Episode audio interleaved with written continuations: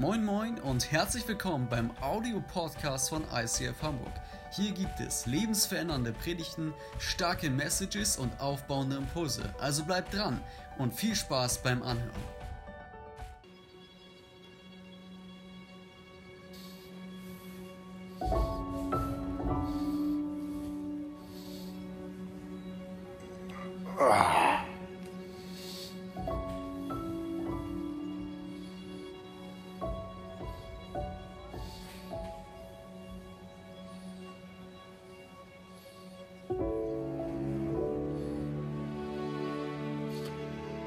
Es war einmal eine alte Geiß.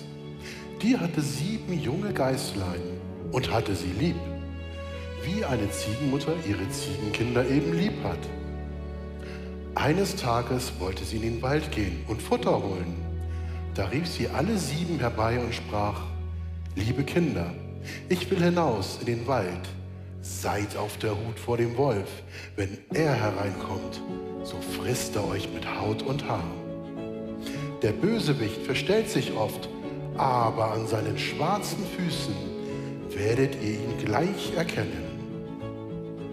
Es dauerte nicht lange, da klopfte jemand an die Haustür und rief, Macht auf, ihr lieben Kinder, eure Mutter ist da und hat jedem von euch etwas mitgebracht.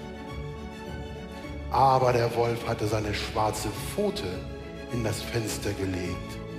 Das sahen die Kinder und riefen, wir machen nicht auf. Unsere Mutter hat keinen schwarzen Fuß wie du. Du bist der Wolf. Da lief der Wolf zu einem Bäcker und sprach, ich habe mich an den Fuß gestoßen, streich mir Teig darüber. Nun ging der Bösewicht erneut zu der Haustür, klopfte an und sprach, macht auf, liebe Kinder, euer liebes Mütterchen ist heimgekommen und hat jedem von euch etwas aus dem Wald mitgebracht. Die Geistern riefen, zeig uns zuerst deine Pfote. Da legte der Wolf die Pfote ins Fenster und als sie sahen, dass sie weiß war, so glaubten sie, es wäre alles wahr und machten die Türe auf. Wer aber hereinkam, war der Wolf.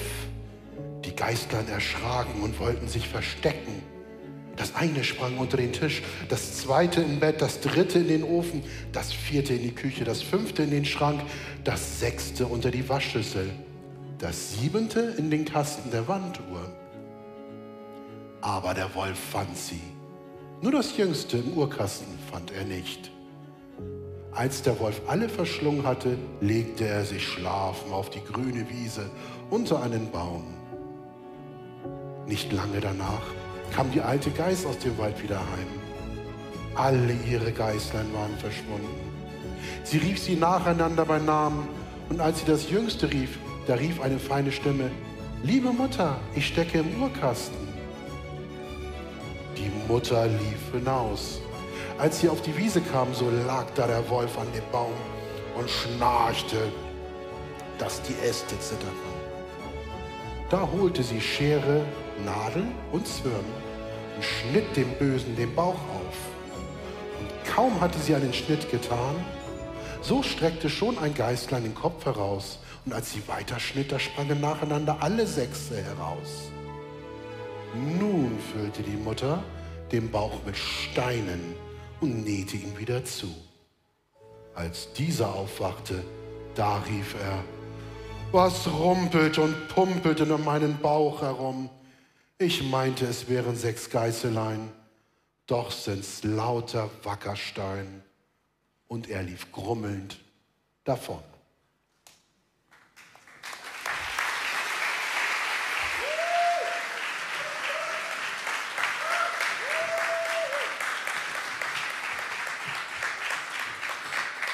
Yes, herzlich willkommen an der Stelle auch von meiner Seite. Liebe Grüße an alle, die online dabei sind oder an unsere Microchurch in Schweden. Echt so cool, dass ihr da seid. Ich weiß nicht, was dir so durch den Kopf ging bei dem Märchen gerade. Vielleicht kennst du das auch aus deiner Kindheit, vielleicht ist es auch schon ein paar Jahre her. Ich fand ehrlich gesagt, dafür, dass das so ein Kindermärchen ist, ne, äh, war das ganz schön gruselig, oder? Also so ein Wolf, der dann vorbeikommt, die Kinder irgendwie verarschen will, dann macht er das auch noch, dann frisst er die alle auf und dann wird am Ende irgendwie ein Magen wieder aufgeschnitten und zugenäht. Ist schon crazy, oder? Warum wir das aber gerade ähm, uns anschauen wollten oder was wir so, was für ein Gedanke ich dahinter hatte, ist einfach, dass egal wo man hinschaut, sei es so alte Märchen aus der Kindheit oder aber Filme, Serien, wenn du so durchscrollst bei Amazon Prime, Netflix, Join, ich weiß nicht, was du für äh, Streamingdienste hast, aber was immer, immer wieder einem begegnet, ist, dass so dieses Spannungsfeld aufgebaut wird zwischen Gut und Böse. Und ich glaube, manchmal ist es super obvious, dann ist es so ein richtig offensichtlicher Kampf, wie so bei Harry Potter oder Batman oder so, ne? wo man so genau weiß, ey, das sind hier die guten Jungs, das sind die schlechten Jungs und wir fiebern alle mit und hoffen, äh, dass am besten die Guten am Ende siegen. Aber oft ist es auch einfach so ein, weiß ich, ein Hauptcharakter oder wenn du vielleicht in dein Leben schaust, auch ist es oft eher so ein innerer Kampf dass so man vielleicht hin und her gerissen ist zwischen vielleicht einem eher besseren, einem schlechteren Weg und so wie so die Wahl hat. Und ich finde das so spannend, dass dieses Thema sich so durchzieht, auch durch diese Entertainment-Branche, weil genau das ist es ja, was die Bibel uns auch sagt über das Leben. Ja, die Bibel zeigt uns, dass wir in einem Kampf stehen zwischen Gut und Böse und dass es an uns ist, zu entscheiden, hey, auf welche Seite stellen wir uns? Und das nicht nur einmalig, sondern auch immer wieder, jeden Tag in unseren Entscheidungen zu gucken, gehe ich einen göttlichen Weg, der einen guten Einfluss auf mein Leben hat, oder gehe ich einen leider eher nicht so guten Weg, der letztendlich auch eine nicht so gute Konsequenz auf mein Leben hat? Und genau das wollen wir uns heute anschauen, diesen inneren Kampf, in dem wir da manchmal stehen. Aber vor allem, don't worry, wollen wir uns angucken, wie Gott uns in Freiheit führen möchte. Weil, wie heißt es so schön in der Bibel, wenn der Sohn frei macht, der ist. Amen. Ey, ihr seid gut. Nicht schlecht. Yes, lass uns mal reinschauen in äh, Römer 7, Vers 18 bis 19. Da heißt es, wir wissen genau, in uns selbst, so wie wir der Sünde ausgeliefert sind, lebt nicht die Kraft zum Guten. Wir bringen es zwar fertig, uns das Gute vorzunehmen, aber wir sind zu schwach, es auszuführen. Wir tun nicht das Gute, das wir wollen, sondern gerade das Böse, das wir nicht wollen. Oh, ich glaube, je nachdem, was für ein Persönlichkeitstyp du bist, ähm, geht jetzt was Unterschiedliches in dir vor. Ich bin so ein Typ, wenn ich das lese, denke ich erstmal so, nee, also bei mir ist es nicht so bei mir ist alles cool, fällt mir immer total leicht. Und ich liebe auch voll diese, diese siegreichen Mindset, zu sagen, nein, durch Jesus bin ich siegreich und habe die Kraft, immer den guten Weg zu gehen. Aber wenn ich ganz ehrlich zu mir selber bin und vor allem jetzt auch ehrlich zu euch, dann ist es bei mir echt auch immer, immer wieder ein, Camp, ein Kampf. Und ich glaube, dass es bei ganz vielen von euch wahrscheinlich auch so ist, dass einem nicht immer die bessere Wahl in den Schoß fällt. Und wir kennen das vielleicht aus so ganz typischen Bereichen wie so gute Ernährung und Sport zu machen und so weiter. Aber wo ich finde, dass es immer besonders zu tragen kommt, ist einfach bei so diesen zwischenmenschlichen Beziehungen, wo einfach Verletzung und Enttäuschung mit ins Spiel kommt oder einfach Charaktere, die mega unterschiedlich sind. Und ich habe ähm, in der Vorbereitung über eine Situation denken müssen aus meiner Ehe. Ich bin ja seit äh, anderthalb Jahren ungefähr verheiratet.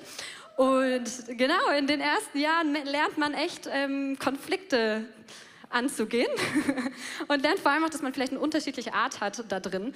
Und ähm, es begab sich an irgendeinem äh, Tag, an dem Chris und ich so ein bisschen einen kleinen Konflikt hatten. Ich kann euch nicht mal mehr sagen, was, weil es so banal war. Und in meinen Augen war es doch irgendwie nicht so ein Ding. Ich bin da nicht ganz so harmoniebedürftig. Ich dachte, ja gut, haben wir uns ein bisschen hier gerade angezickt, aber ja, so what, passt schon. Und Chris ist da viel äh, sensibler als ich, was ich mega feier, weil er uns dann auch immer wieder ähm, auf so Sachen hinweisen kann. Aber auf jeden Fall in dem Moment ist er in die Küche gegangen, auf dieses, wie nennt man das, dieses, äh, diese Ablagefläche, hat sich da drauf gesetzt, weil da nämlich auch ein Fenster ist und hat so rausgeguckt.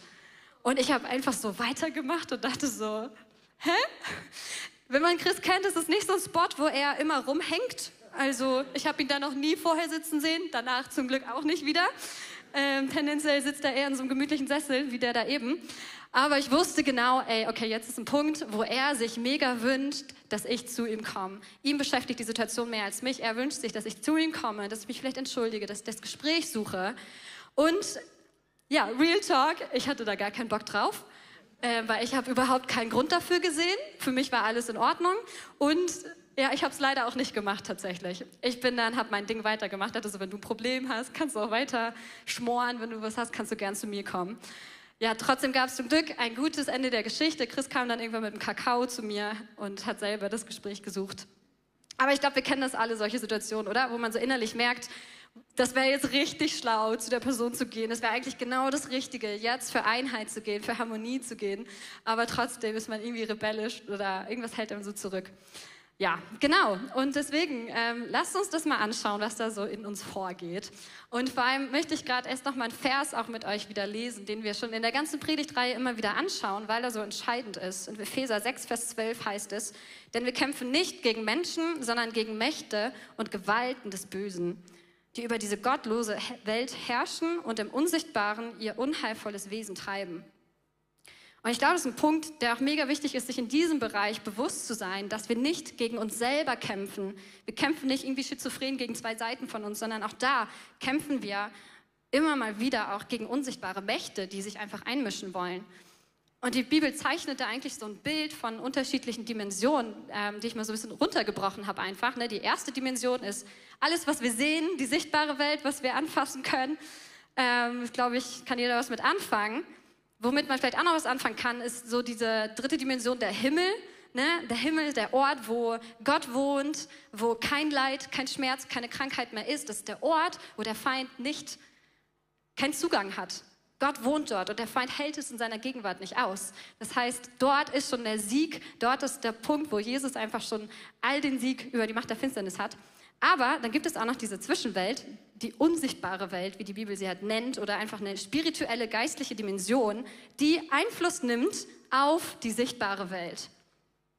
Das heißt, kann man sich so vorstellen, dass eigentlich in dieser unsichtbaren Welt ja, wie so geistliche Wesen eigentlich präsent sind, parallel zu unserem Universum, wie wir das so sehen, das einen Einfluss versucht zu nehmen auf unser Leben, auf unser Verhalten, entweder in positiver Weise oder in negativer Weise.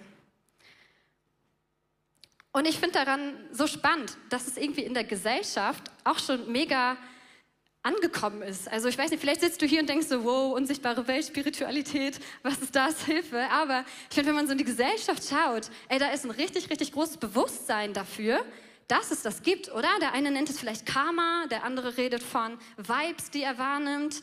Um wieder vielleicht zurückzukommen, auch auf Filme, da ist immer öfter, sieht man, finde ich, auch in Filmen so voll die dunklen Wesen, oder? Die schon so fast dämonartig einfach aussehen. Und auch wenn man so in die Popkultur und so schaut, es gibt so viele Sänger oder auch Songs, die darum gehen, um so einen Kampf in der unsichtbaren Welt. Ich habe euch mal einen Text mitgebracht. Ähm, ich kann euch kurz auf die Sprünge helfen, wenn ihr wollt. Der geht so. Don't get too close, it's dark inside. It's where my demons hide, it's where my demons hide.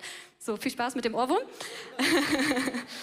ähm, ich mag den Song eigentlich, also so von de, der Melodie und so, finde ich voll schön. Aber wenn man sich das mal anguckt, da ist anscheinend ein Autor, der sich bewusst ist, dass er einen negativen geistlichen Einfluss hat in seinem Leben und er ist sich auch bewusst, dass es einen negativen Einfluss auf sein Leben hat. Ne? Don't get too close. Er ist sich anscheinend bewusst, dass er unter einem negativen geistlichen Einfluss steht und dass es ihm dazu bringt, dass er wie so eine Mauer hat, sodass er nicht Leute an sich ranlässt. Wie krass eigentlich, oder? Und ich feiere das, dass es wirklich ein, ja, wie so ein, ich weiß nicht, wie ich es nennen soll, aber dass so ein Bewusstsein immer mehr dafür entsteht, dass es eine geistliche Dimension gibt. Aber ich glaube, der Punkt ist, dass wir da nicht stehen bleiben.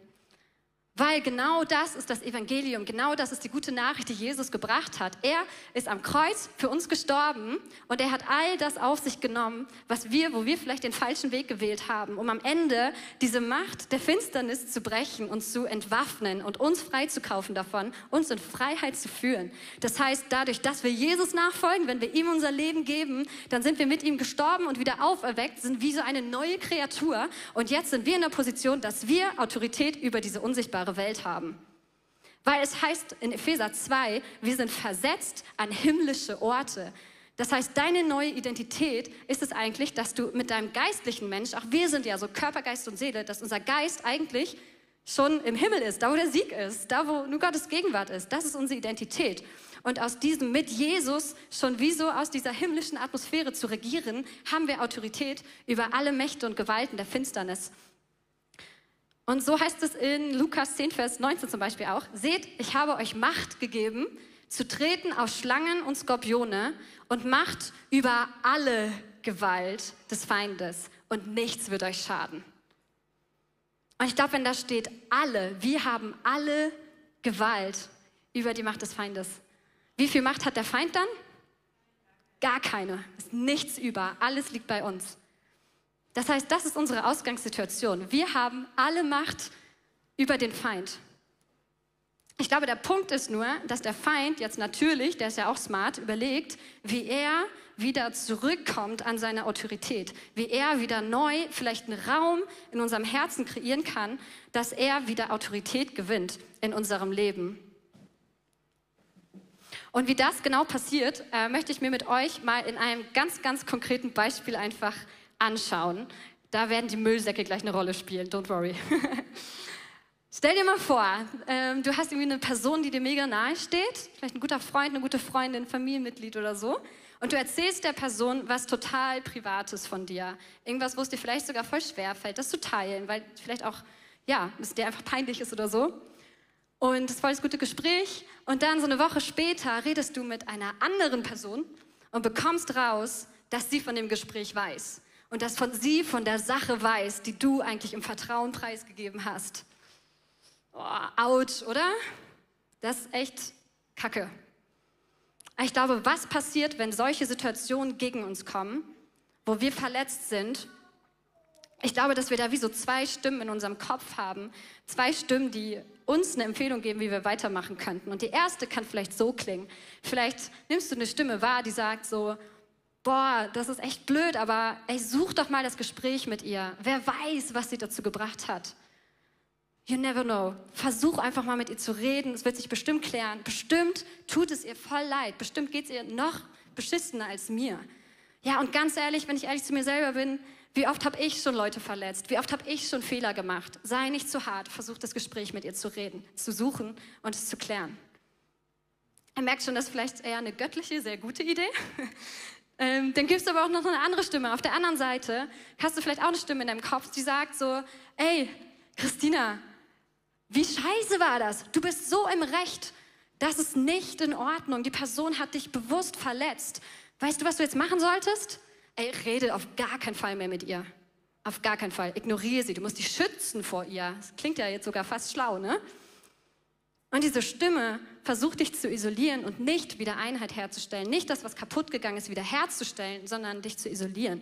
Und was in diesem Moment passiert, glaube ich, wenn wir dieser Stimme folgen, ist das, auf einmal Müll in unserem Herzen sich so ablagert und wir wie so einen Raum kreieren, wo auf einmal nicht mehr Gott regiert mit seinem Frieden, mit seiner Freude, mit seiner äh, Liebe, sondern auf einmal ist hier ein Raum in meinem Herzen, wo ich irgendwie so Müll habe, sowas wie Wut, Zorn vielleicht, Enttäuschung. Und vielleicht geht es dann sogar weiter und du merkst, dass wenn du ähm, die Person siehst oder mit jemand anderem über sie redest, dass du auf einmal merkst, dass sich deine Haltung verändert hat. Und dass in deinem Herzen irgendwie es wie so getriggert wird, wenn du ihren Namen hörst. Und was passiert, ist dann, dass wenn ähm, du dich dem hingibst und sagst so, yes, boah, mit der Person will ich nichts mehr zu tun haben, vielleicht erzählst du sogar jemandem noch, was passiert ist, nicht um zu vergeben, nicht um eine Lösung zu finden und wieder Einheit zu, herzustellen, sondern um einfach nur rumzuerzählen, was passiert ist und vielleicht die anderen Leute zu warnen, dass sie nicht mehr der Person Sachen anvertrauen oder so. Kennt ihr das? Was dann passiert, glaube ich, wenn wir diesen Weg gehen, ist, dass einfach dieser Müll sich ausbreitet und dass immer mehr Müll so versucht, Raum zu finden in unserem Herzen. Und vielleicht denkst du im nächsten Schritt sogar, ey, ganz ehrlich, wenn sie was über mich preisgegeben hat, dann kann ich das ja auch machen. Also wie du mir, so ich dir, ne? Dann kann ich jetzt ja auch zu irgendjemandem sehen und mal was, mal was weitergeben, was ich über sie weiß und ihr Schaden damit. Und was passiert ist, dass einfach immer mehr von diesem Müll dadurch Raum findet in unserem Herzen und dieser Raum, in dem Gott nicht mehr regiert, sondern Wut und Zorn und Enttäuschung, Verletzung regiert, einfach immer größer wird. Und ich glaube, das Ding dahinter ist, Du denkst wahrscheinlich im ersten Moment, dass du der Person damit schadest, die dich so verletzt hat. Aber am Ende schadest du dir selber, weil all dieser Müll, der ist in deinem Herzen. Und der sorgt vielleicht dafür, dass du Sätze denkst wie nie wieder vertraue ich einer Person. Nie wieder boah, gebe ich so viel Preis von mir. Jetzt, nee, jetzt baue ich hier lieber eine Mauer auf. Das, das mache ich nicht nochmal. Und auf einmal fängt diese Situation an, einen negativen Einfluss auf deine Beziehungen zu haben, vielleicht sogar auf deine Ehe, auf dein Umfeld, weil der Müll, der ist in deinem Herzen. Du bist verantwortlich für dein Herz. Yes. Und am Ende der Geschichte stehen wir dann in ganz schön viel Müll. Und der Feind hat einen Raum kreiert, wo auf einmal er jetzt regiert, wo er das Sagen hat. Und wisst ihr, was das Problem mit Müll ist? Wenn man ihn nicht oft rausbringt, der stinkt, oder? Ich finde Müll echt eklig. Ich bin so dankbar, ich habe einen Mann, der bringt immer den Müll runter, weil ich es hasse. Ich hasse Müll. Aber das Ding ist, der stinkt, das riecht nach Verderben. Und genau so heißt es in der Bibel, wird über den Feind gesprochen. Der Feind kommt, um zu stehlen, um zu töten und um zu verderben. Aber Jesus ist gekommen, um Leben zu schenken. Und das heißt, überall, wo der Feind vielleicht verursacht hat, dass in deinem Leben Müll ist, dass es in deinem Leben stinkt, genau da ist Jesus gekommen, um dir zu zeigen, nein, ich kann mit dir aufräumen und ich kann Leben schenken. Und mit mir kannst du einen Weg gehen, wo du kein Herz voller Müll hast, sondern wo dein ganzes Herz, Herz dominiert ist von der Herrschaft von Jesus. Das heißt, wo es dominiert ist von Liebe, von Frieden, von Einheit. Und wann immer der Feind kommt, um das zu rauben und einen neuen Space kreieren will, wo das nicht mehr ist, da lädt Jesus dich ein dass du mit ihm das wieder aufräumst. Was jetzt natürlich aber auch passieren kann, bevor wir uns dem widmen, wie wir das hier wieder loswerden, ähm, ich habe hier so ein kleines Tierchen entdeckt. Hm. Ich hatte mal Mäuse in der Wohnung, das hat mir schon gereicht. Also Ratten, oh, ist echt nicht mein Favorite hier. Aber gut, diese Ratte steht jetzt vielleicht mal für sowas wie einen negativen Spirit. Weil ich glaube, wenn wir Müll in unserem Leben haben, wenn wir diese Sachen nicht aufräumen, dann kann es sein, dass so eine geistliche Dimension dir nachläuft, weil sie ernährt sich von deinem Müll. Vielleicht ist es eine Verletzung aus der Kindheit, vielleicht wurdest du mega ausgegrenzt und abgelehnt. Und bis heute hast du immer wieder damit zu tun, dass du dich abgelehnt fühlst oder sogar andersrum, vielleicht bist du jetzt die Person, die andere Leute ausgrenzt, weil du einfach diese Verletzung noch in dir hast, der Müll noch da ist und dieses Thema, diese Ablehnung läuft dir hinterher, weil es läuft dem Müll hinterher. Und jetzt natürlich die Frage, wie werden wir das Ganze los? ähm, und ich habe irgendwie, ich habe hier vorne noch so eine Ratte, ist eigentlich ganz cool. Ich glaube, ein Weg, wie man sich jetzt vorstellen kann, wie man die loswerden kann, ist, dass man sie einfach anschreit, oder? Und sagt, ey, ich will dich hier nicht haben.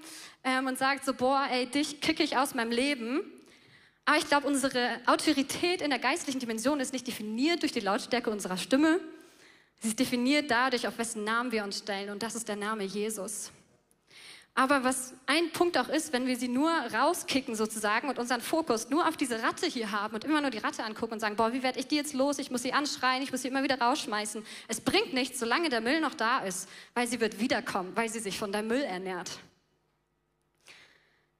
Und vielleicht eine andere Möglichkeit, wie du auch denkst, dass du den, ja, davon frei werden kannst oder wo du denkst, dass du weiterkommen kannst. Das ging mir zumindest ganz, ganz lange so, dass ich so dachte, ich habe jetzt erkannt, okay, ich habe ein Thema, ich struggle da drin.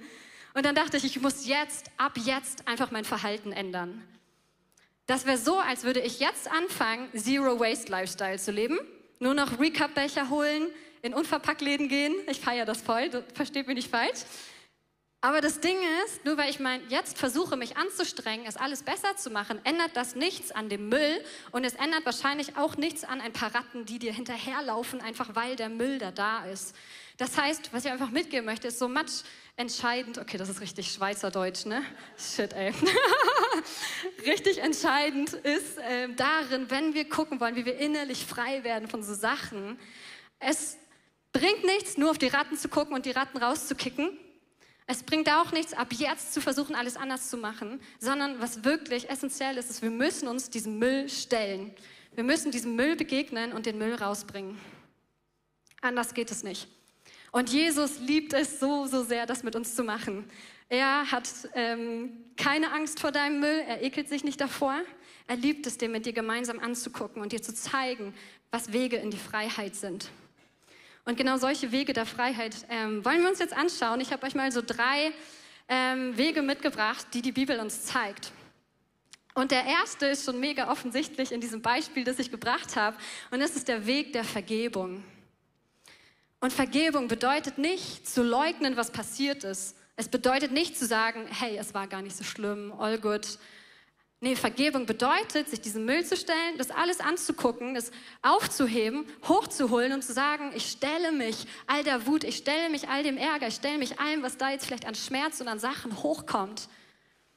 Und dann auf Jesus zu schauen und zu sagen, ey Jesus, so wie du am Kreuz hingst, so wie du gesagt hast, vergib ihnen, denn sie wissen nicht, was sie tun.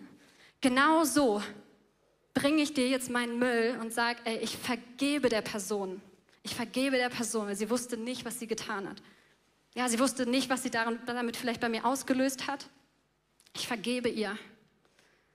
Und das bedeutet, wie so diesen Richterstuhl auch zu verlassen, wo ich darüber urteile, was die Person Schlimmes gemacht hat und einfach diese, diese Position der Anklage und des Richtens wieder Gott zu übergeben, weil er ist der gerechte Richter und nicht ich. Und ganz ehrlich, wie oft baue ich Scheiße, wie oft verletze ich leider Leute. Es passiert, wenn Menschen aufeinander kommen. Deswegen möchte ich mir nicht ein Urteil bilden über die andere Person. Und das ans Kreuz zu bringen, äh, können wir jetzt mal machen. Ich weiß, ey, das kostet alles, oder? Ich finde, Vergebung ist sowas, das kostet dich manchmal echt dein ganzes Ego, zu sagen, ey, ich war im Recht, ich habe allen Grund, sauer und verletzt zu sein, aber trotzdem, ich lasse es los, ich gebe es zum Kreuz. Und was mir da immer mega hilft, ist mir vorzustellen, wie Jesus an diesem Kreuz hing. Und Jesus war ohne Müll, Jesus war ohne Sünde, ohne jeden Fehler. Und er hing da am Kreuz, weil ich mit meinem Müll nicht klarkomme. Er hing da, hat alles auf sich genommen, wurde angespuckt, wurde durchbohrt, wurde zerspottet, um mich zu befreien von den Sachen, wo ich Fehler mache. Und wer bin ich, dass ich nicht auch anderen Leuten vergebe? Yes. Der zweite Weg, den ich euch mitgebracht habe, ist der Punkt, ähm, einen Fluch zu brechen. Ein Fluch klingt vielleicht erstmal ein bisschen heavy.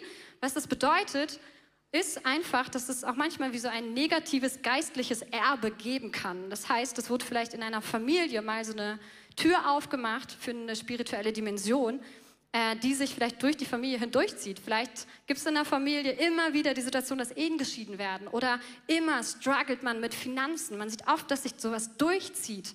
Und manchmal landet dann vielleicht Müll auf deinem Tisch, ein negatives geistliches Erbe, von dem du gar nichts kannst.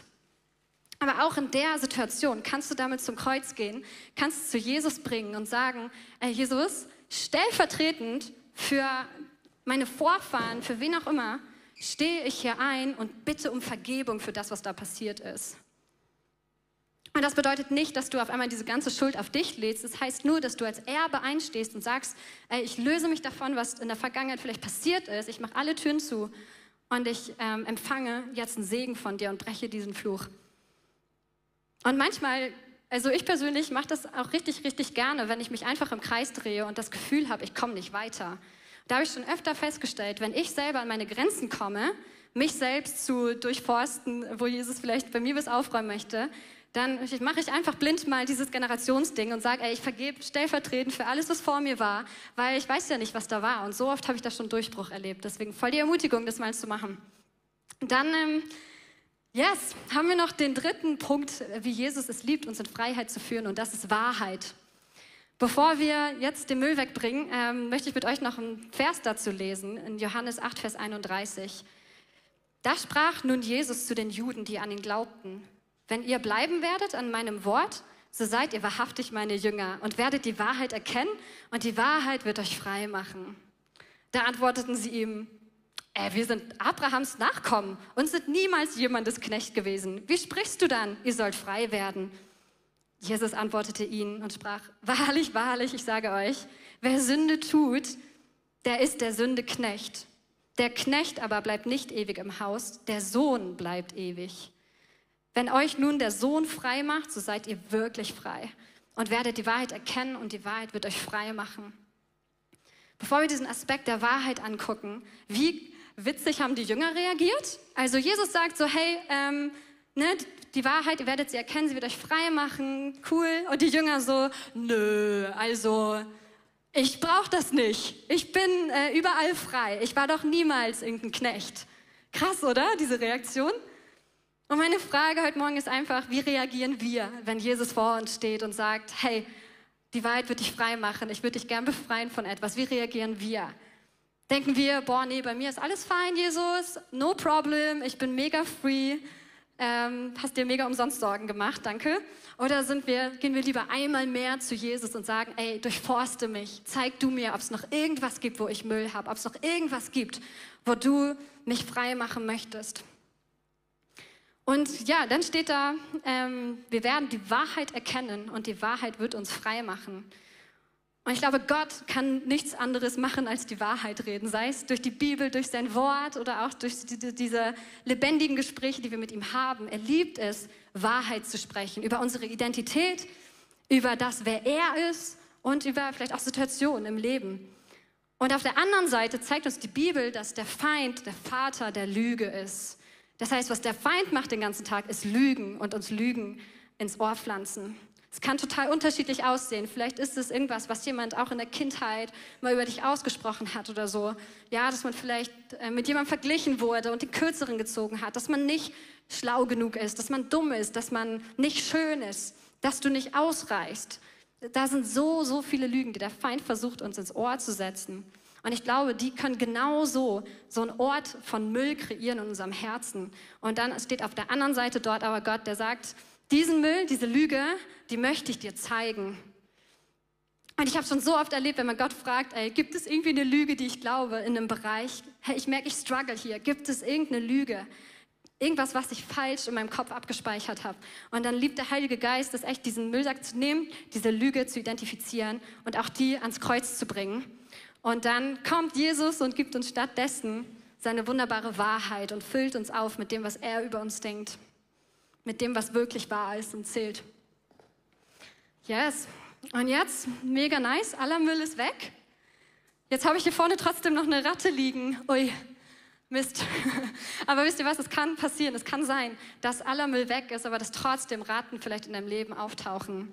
Ja, diese geistlichen, also diese negativen Spirits können auch trotzdem vielleicht da sein, aber das Ding ist, sie haben keine Berechtigung mehr, weil der Müll ist weg.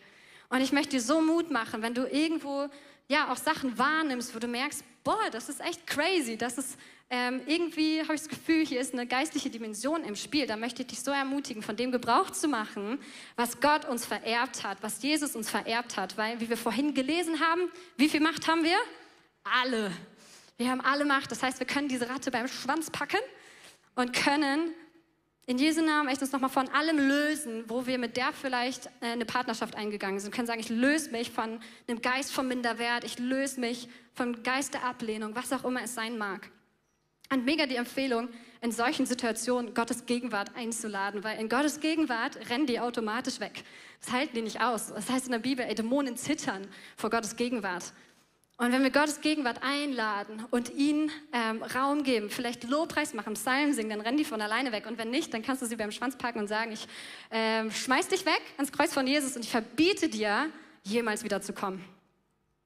Und yes, äh, ich freue mich, dass wir jetzt Alisa on Stage einmal haben, die uns ein Zeugnis ähm, einfach berichtet, wo sie erlebt hat, wie Gott ähm, ihr geholfen hat, so einen negativen Spirit loszuwerden. Ja, ich hatte eine Zeit in meinem Leben, als ich 17 war, da hatte ich sehr häufig Albträume. Und an einen kann ich mich sehr gut erinnern. Und zwar habe ich immer geträumt, dass ich aufwache und dann hat sich das alles nochmal realer angefühlt. Ähm, genau, und in einem Traum bin ich eben aufgewacht, habe gemerkt, die Musik, die ich mir am Abend vorher angemacht hatte, läuft nicht mehr, da läuft was anderes. Und dann hatte ich schon so ein komisches Gefühl. Und dann bin ich aufgestanden und habe gesehen, dass so der ganze Raum voll war mit so, ähm, ja, so grünen, gelben, so Schlieren. Ich kann das gar nicht anders beschreiben. Ähm, und ich wusste, dass das irgendwas Dämonisches ist und ich wollte eigentlich weiterlaufen, aber die haben mich nach hinten gedrängt und ich konnte nichts dagegen machen, ich konnte nichts sagen. Und immer wenn ich aufgewacht bin, hatte ich sehr große Angst, dass ich mich eigentlich gar nicht mehr bewegen wollte. Ich lag einfach nur so ganz starr in meinem Bett. Und dann ähm, habe ich aber angefangen, immer wenn ich diese Angst hatte, Psalmen zu beten, und zwar auch laut, die nicht nur für mich alleine zu lesen. Und ich habe immer gemerkt, dass die Angst dann mit jedem Psalm, mit jedem Wort kleiner geworden ist. Und ich habe das immer so lange gemacht, bis die Angst komplett weg war und ich mich wieder schlafen legen konnte. Und was gegen diese Albträume selbst und diese Angst geholfen hat, ist, dass ich mir ein Gebet rausgesucht habe. Das war extra so ein Gebet vor dem Einschlafen. Das hat mir geholfen, dass ich nicht jeden Abend selbst mir ausdenken musste, was ich jetzt bete. Und an einem Abend hatte ich auch den Eindruck, dass Engel an meinem Bett stehen und ich habe sie nicht ganz klar gesehen, aber ich wusste ungefähr, wie sie aussehen. Die waren fast so groß wie die Decke und waren bewaffnet. Und das hat mir auch nochmal sehr viel Sicherheit gegeben und die waren Also diese Träume waren dann auch sehr lange weg und jetzt habe ich das nur noch sehr, sehr selten und vereinzelt. Was ich aber gelernt habe, ist, dass diese Angst das Einzige ist, was wirklich an mich rankommt von Feind und dass Gott mich aber auch beschützt. Ähm, genau, und was ich euch wirklich einfach nur empfehlen kann, ist wirklich die Bibel zu nehmen und auszubeten und sich darauf zu stellen, auf das, was das Wort Gottes sagt. Zu sagen, wer Gott ist, das hat mir sehr geholfen, das wirklich dieser Angst entgegenzusetzen.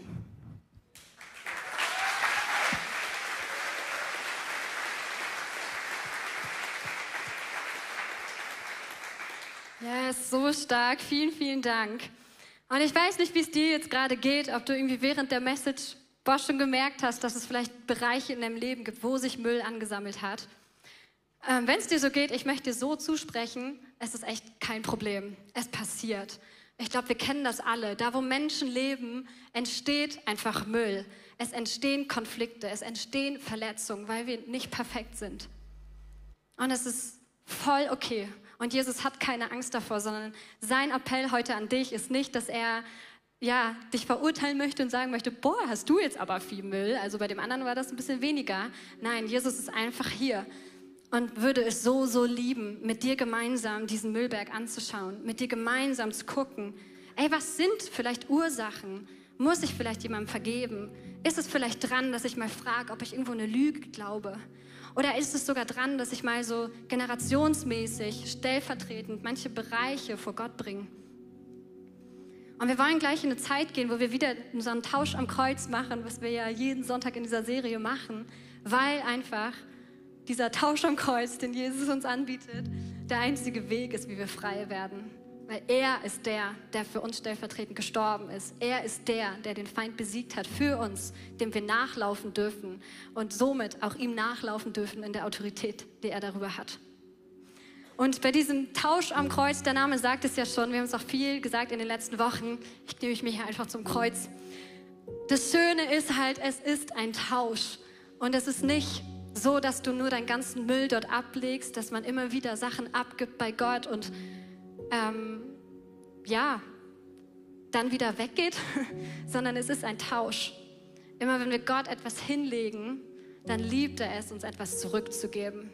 Wenn wir ihm eine Lüge hinlegen, dann liebt er es, mit einer Wahrheit reinzukommen und uns so viel Wahrheiten und Identität um die Ohren zu klatschen, dass wir die Lüge einfach nur vergessen werden. Oder wenn wir uns entscheiden, diesen Weg der Vergebung zu gehen, wenn wir sagen, ey Gott, ich vergebe, so wie auch du mir vergeben hast, ich vergebe dieser Person. Was dann passiert, ist, dass Gott kommt und dass er Freiheit schenkt. Er schenkt dir Freiheit, die Person wieder mit neuen Augen zu sehen, die dich so verletzt hat. Er schenkt dir Freiheit, die Person wieder zu lieben, als wäre das nie geschehen. Er liebt es, dich mit Sachen zu beschenken. Und genau da wollen wir gleich einfach reingehen. Und ich möchte, bevor wir das machen, einmal nochmal äh, dir die Möglichkeit geben, einen ersten Schritt vielleicht auf Gott zuzumachen, falls du das noch nie gemacht hast. Vielleicht sitzt du hier und hörst heute das erste Mal über diesen Jesus, der dich einlädt, ein Leben mit dir zu leben oder ein Leben mit ihm zu leben. Und ich möchte dich so ermutigen, wenn du merkst, da zieht was an deinem Herzen, dann möchte ich einfach voll gerne ein Gebet mit dir sprechen und Jesus einfach einladen, dass er dir begegnet dass du ihn kennenlernen darfst. Und lass uns dafür einfach alle mal die Augen zumachen.